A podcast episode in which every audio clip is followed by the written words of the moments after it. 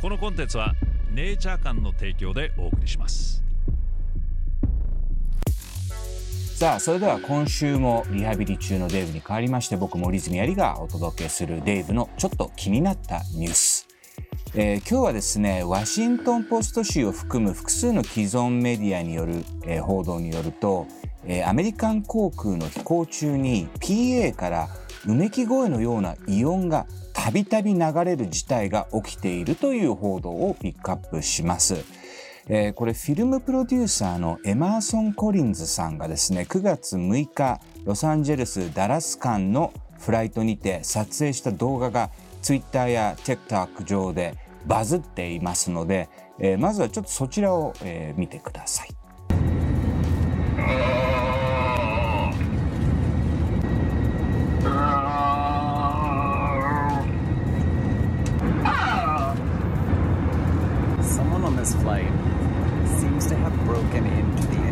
intercom system and continues to make a sound that is somewhere between an orgasm and vomiting. Ladies and gentlemen, we realize there is an extremely irritating sound coming over the public announcements. The flight deck is trying to troubleshoot, trying to turn it off, so please be patient with us. We know this is a very odd anomaly and none of us are enjoying it, so we do appreciate your attention just for a few more moments. とまあこのようにですね明らかに 人のうめき声のような「おー」っていう声がフライトのこう PA 上からこう流れてでその機長も今その異音が発生していることはもう確認していてなんとか止めようとしてるんだけど、まあ、止まらないと、うん、えー、乗客に、えー、お詫びを入れているんですね。えー、でまああのこのフライト中に原因は究明できなかったとのことなんですがこの異音がですね、えー、フライト中に聞こえるという現象、えー、ワクシー氏の記事によると少なくとも7月から複数報告されていると。えー、7月、えー、JFK から LAX へのフライト、8月の5日、えー、アメリカンエアライン117便 JFK から LAX までのフライト、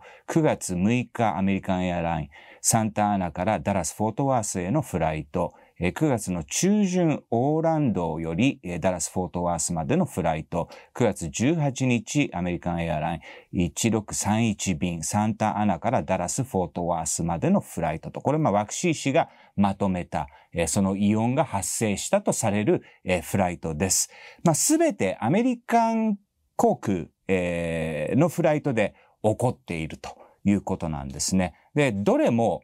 まあ、そのフライトを経験した方によると、同じ声だと。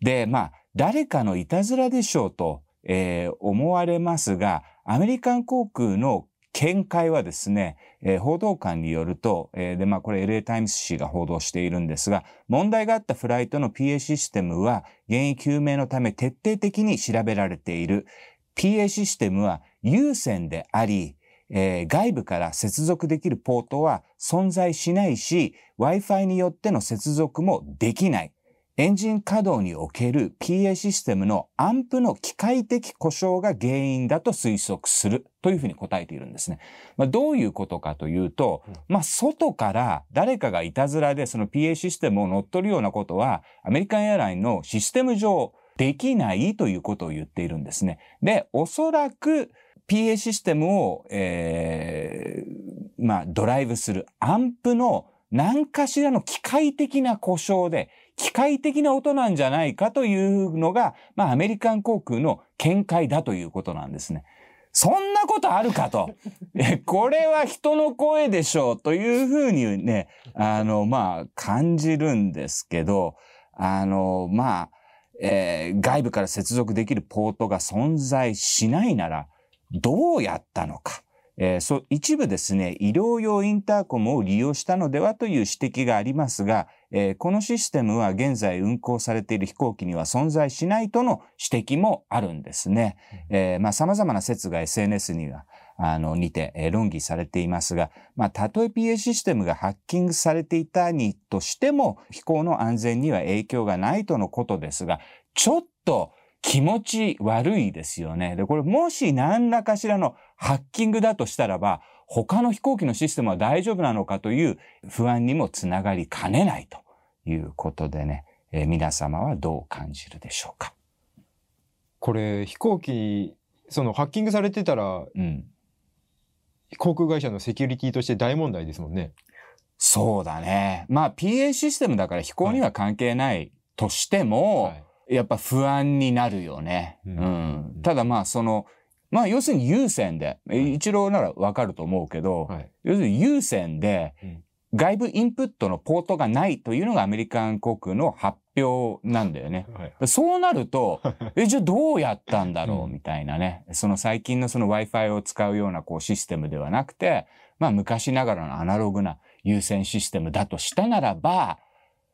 どうやったのかっていうのはちょっとまあミステリーになりますよね。で一つの機体だけではないんですよね。ここがまあ、はい。その今見ている報道だと、はい。えーっと、そのワクシー市の、はい。えーっと、いろんな便の、えーっと、あれが出ていて、もしかしたら、はい。全部同じ機体なのかもしれない。その辺もまだちょっとはっきりはしないんですがうん、まあ複数回起きていると。はい。いうことなんですね。だからこれど、どう思います？その声を聞いた感じ、人の声に聞こえますか、それとも機械的な故障に聞こえるのか？まあ人間はどうしてもその人間の声に聞こえるように想像しがちな部分っていうのはこうあると思うんだけど、明らかに男の人のうめき声？うーって言ってるね。うん。これもまあ報道によるとですが、あの、着陸までずっと鳴っていて、着陸した瞬間に、Oh yeah! って聞こえたっていう話もあるので、はいはい。まあそれらが本当だとすると、はいまあ誰かがいたずらでやってるのかなっていうね。うん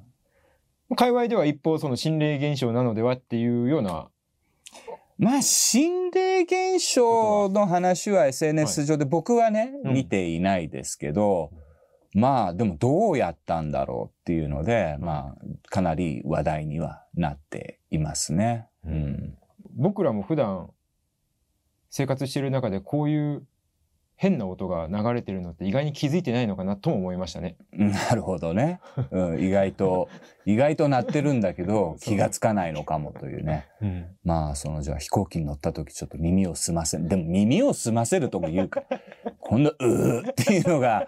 しかも、はい。もうフライトによっては、鳴りやまないフライトもこうあったみたいで、もうずーっと鳴ってる状態。あで、その、貴重の PA アナウンスは、はい。えーっと、これらの音をバイパスして流れるんだけど、はい。フライトアテンダントのは、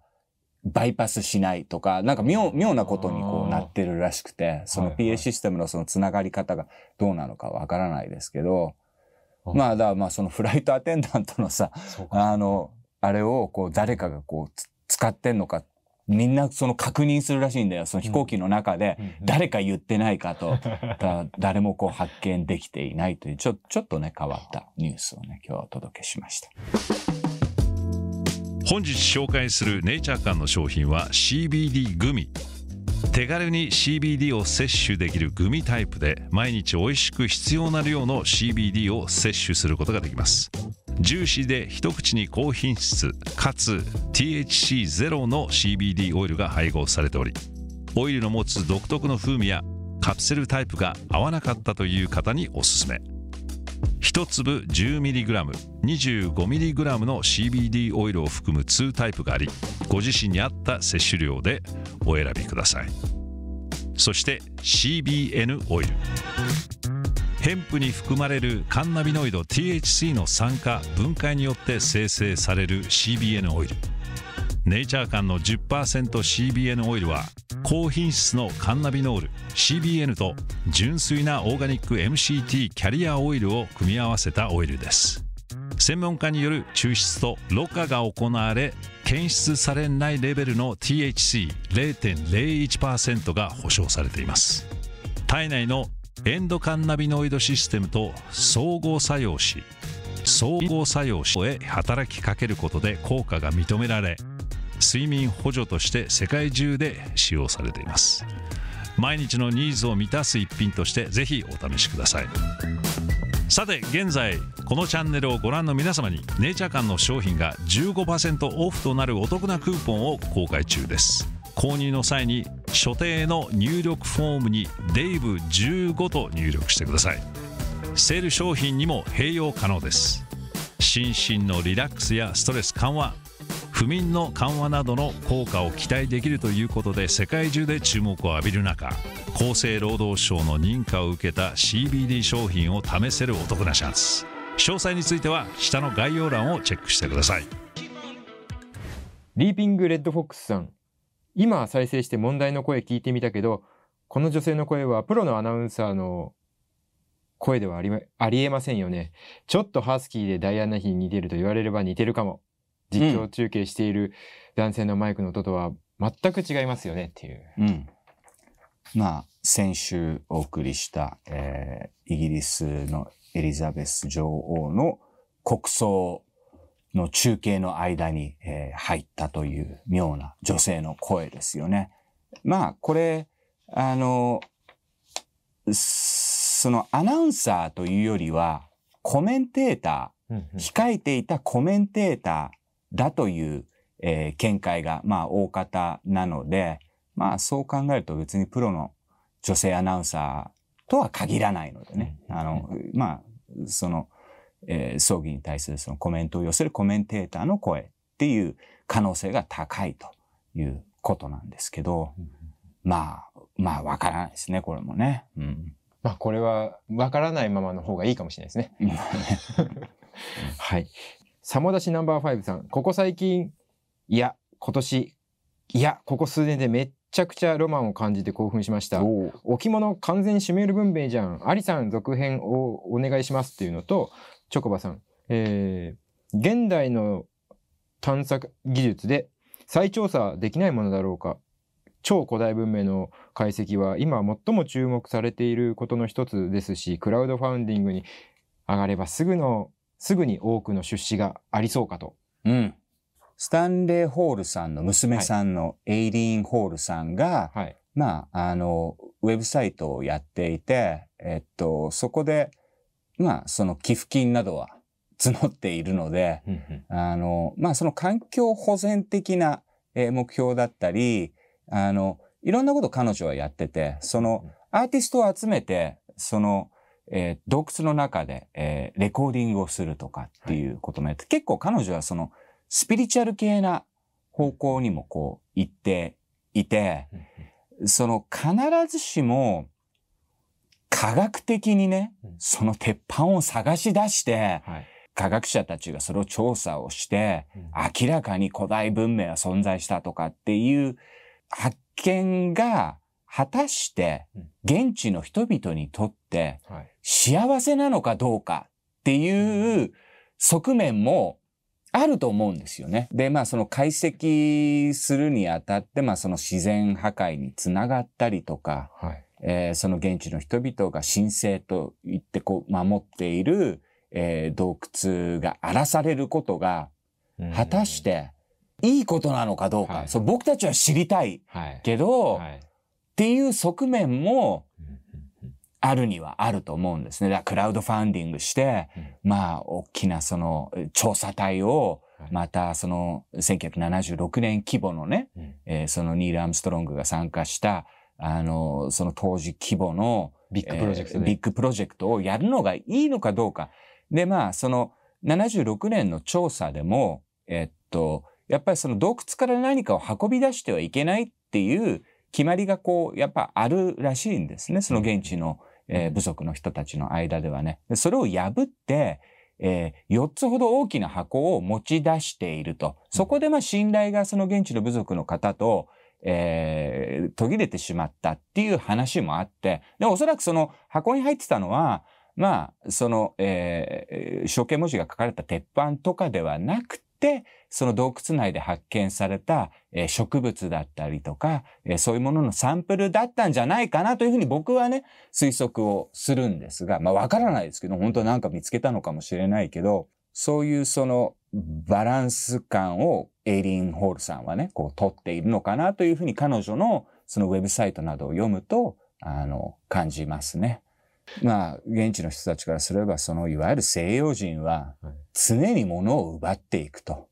ね。で物を奪っていって、ダーッと来て荒らして、はい。奪っていって、はい。まあほ、ほったらかしじゃないけど、その現地の人たちのことはほったらかしでっていうね。で、まあ、今までのその歴史を見るとね、うん本当にそうなわけだよね。そうですね。うん。だからそれで良いのかと。はいでも同時にはい古代文明はいたのかっていうその好奇心もね、えーあるわけで。やっぱ知りたいっていう。ねえ、なんとも言えないなと思いますけどね。TSTS さん、えー生まれてから死ぬまで一度も人間は自身という、えー自我で選択することなく弾き出されたピンボールのように全て影響のみにより死ぬまで生きる。自我が全てを選択しているようだが、それは脳で一瞬のうちに書き出した結果を読み上げたソースでしかなく、それが自我や魂と思われているもの。そして、肉体というロボットが朽ち果てるとき、ソースのみが天国という名の蓄積所に行き結果が抽出される。この世界には誰もいない。なんて。まあね、はいうん。その今のはい。神経科学においては、えー物事の判断に、えー意識は関係していないという、えーまあ、結果が出ていると。脳が判断していて、その判断結果が後から意識に映し出されているので、えー意識が判断に、えー関わってはいないという、まあそういうジンクスがこうあるわけですね。だからまあ自由意志は、えー存在しないのではないかと。だからまあこのジンクスをこう解き明かすためにはその意識の存在っていうものにこう迫らなければならなくて、でまあその意識がどういうふうにして宿っているのかっていう話で、まあ脳神経学の先生の中にはですね、えーいわゆるその、えーまあ量子的なその計算から意識が宿っているのではないかというふうに推測する人たちがいるんですね。で、まあこのセオリーをこう追っていくと、時間もある種、えー逆行して、えーっと、判断をしているのではないかと。はいだからまあそのタイミングで言ったら確かにその意識に移り出される前に脳がこう判断していることはまあその実験によって明らかになっているんだけど実はその意識はその時間をも超えて ちょっとその今のその計算あの